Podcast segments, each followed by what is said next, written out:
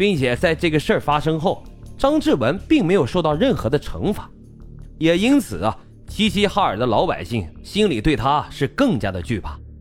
后来，哥哥张志新出狱了，他比弟弟张志文啊还要狠毒，做事打架从来都不留情面，这也就使得张志新、张志文团伙更加的嚣张。他们开始不停的霸占别人的财产，吞并别人的公司，从而啊是攫取了巨额的利润。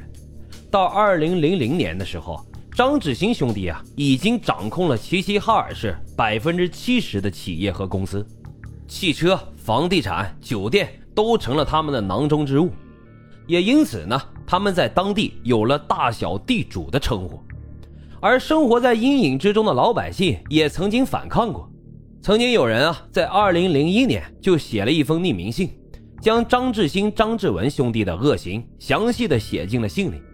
只不过，这封信最终被尘封了起来。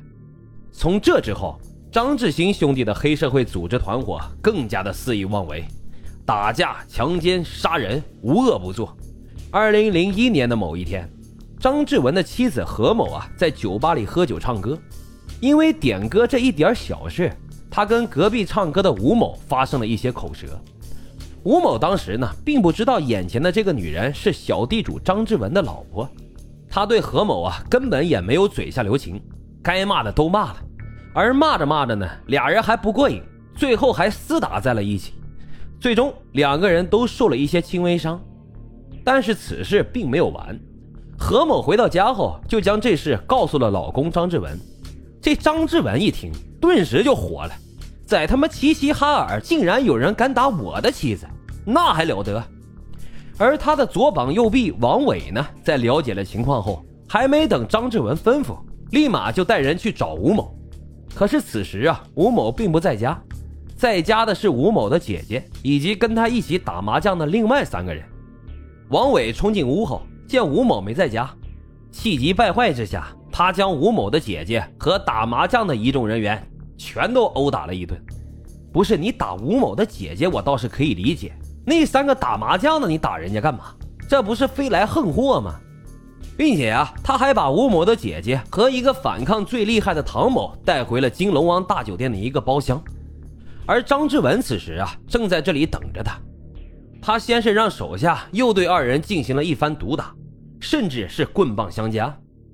最终啊，也导致吴某的姐姐膝盖被打成了粉碎性骨折，唐某呢也被打得嘴唇撕裂、眉骨断裂。就在他们打的时候，有小弟来汇报啊，这吴某藏身在一家医院。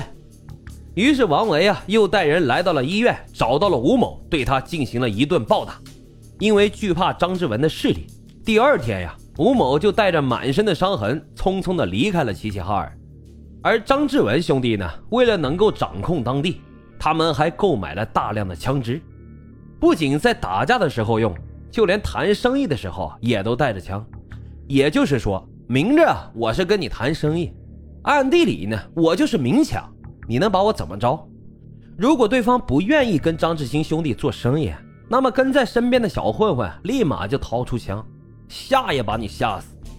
所以啊，在齐齐哈尔。没有张志文谈不成的生意，就连赌场的生意，他们使用的也都是类似于抢劫的手段。在他们开设的赌场，没有人能够赢钱离开，否则必然会遭到一顿毒打。也因此啊，渐渐的就没有人愿意到他们的赌场赌钱了。这不废话吗？傻子才来的。但是啊，这邪恶的张志新想了一个狠招，他想让谁来赌钱呀，就会给谁打电话。接到电话的人呢，因为怕遭到报复，没有人敢不来。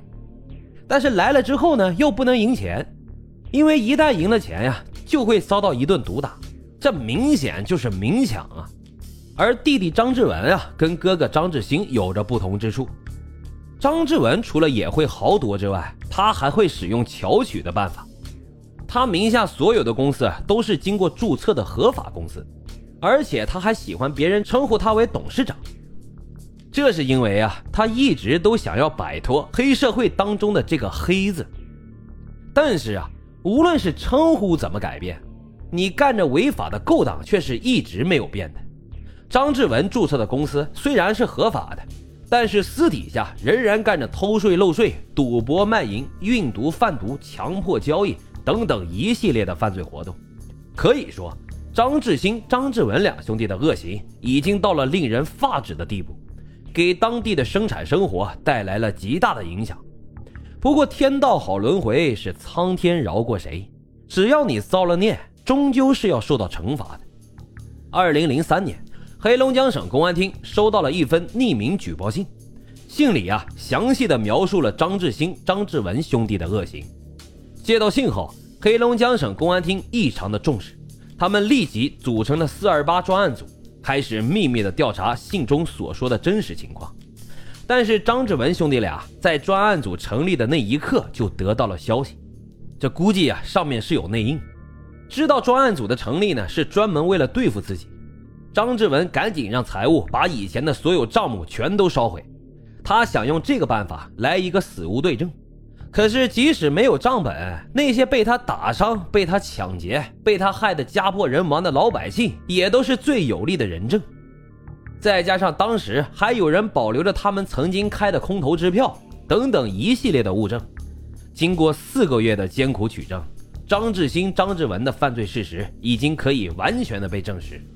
而专案组呢也不负众望，他们最终破除万难，将这哥俩成功的抓捕归案。二零零四年七月十八日，鹤岗市中级人民法院公开审理了这起轰动全国的黑社会大案。法院最后判决张志新组织领导黑社会性质罪等十三项罪名成立，被判处死刑，立即执行。张志文呢，则被判处了无期徒刑。而其余的三十名同案犯也都被判处了三年到二十年的有期徒刑。当然，曾经给他们提供过各种便利的十三名靠山也都受到了严厉的制裁。到此为止啊，这个在齐齐哈尔市一手遮天的黑恶势力团伙才彻底的宣告覆灭。而齐齐哈尔的老百姓呢，也终于是迎来了胜利的曙光。好了，今天的案子就为大家讲到这里，感谢收听老白茶馆。我们下集再见。